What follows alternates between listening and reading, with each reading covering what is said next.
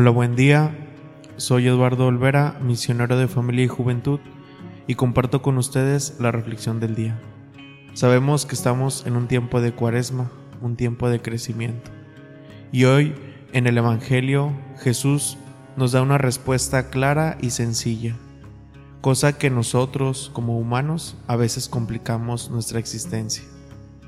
En el Evangelio según San Mateo dice, en aquel tiempo los discípulos de Juan fueron a ver a Jesús y le preguntaron, ¿por qué tus discípulos no ayunan mientras nosotros y los fariseos sí ayunamos?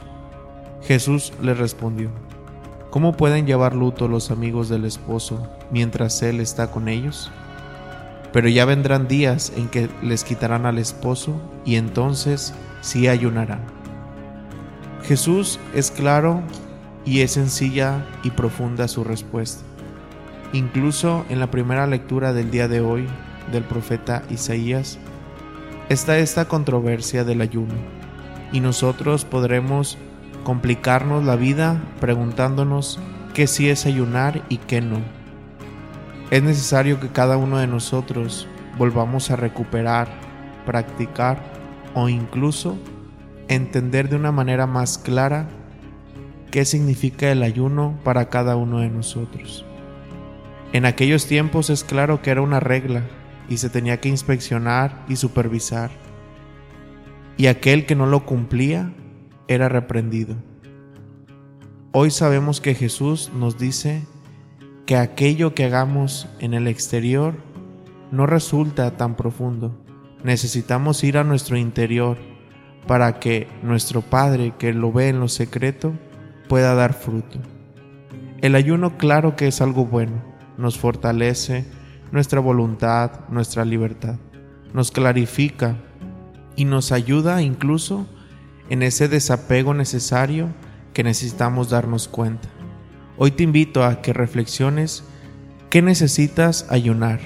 Seamos honestos con nosotros mismos y así como la iglesia nos lo pide en este día viernes, poder ayunar no solo de ese alimento que ya sabemos, sino qué ayuno necesito hacer para acercarme más a Dios, qué sacrificio o desapego me ayudará a crecer y dar un paso más en mi espiritualidad. Que el Señor que nos habla al corazón pueda darnos una respuesta en este silencio y nos pueda ayudar a crecer como personas en este tiempo de conversión. Te invito a que hagas un espacio de encuentro con Él para descubrir qué es lo que te pide el Señor. Un ayuno de las cosas materiales, de ciertos alimentos, de ciertas acciones y sobre todo que puedas encontrar en tu corazón lo que más necesita para que Dios obre en él. Que tengas un excelente día y recuerda, como dice el Salmo del día de hoy, a un corazón contrito el Señor no lo desprecia.